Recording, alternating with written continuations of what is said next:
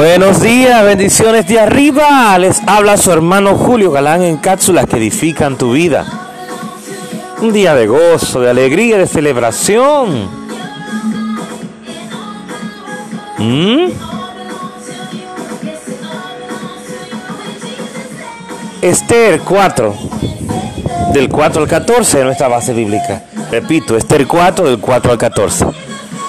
¡Qué tremendo! Esta cápsula de hoy. El tema de hoy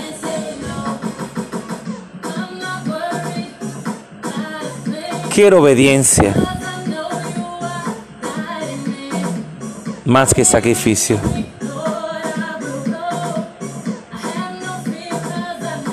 Quiero que te aferres al propósito y no a los deleites.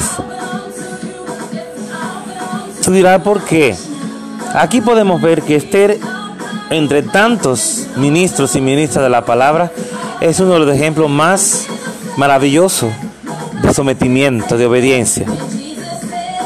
De que Esther aprendió y entendió lo que Dios le mandó a decir, la encomienda que Dios le dio, de que todo tiene su tiempo. Es el vivo ejemplo de que todo tiene, todo tiene su tiempo. Esther entendía que el tiempo que ella, lo que iba a hacer era obedecer a Dios.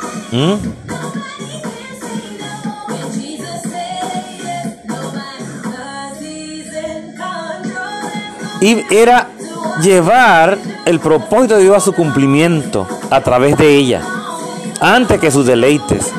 Sabemos que hoy, en aquellos tiempos, décadas atrás,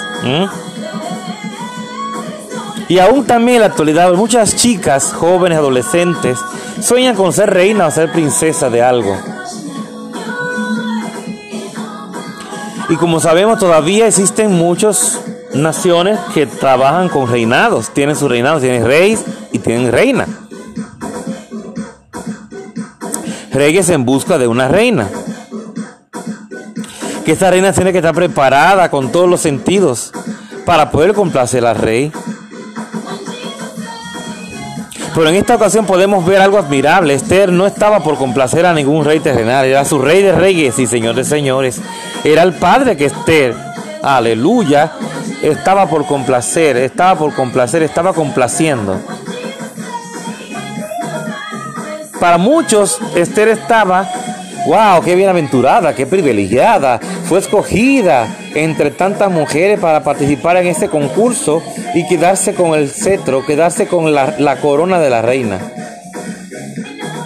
Pero no.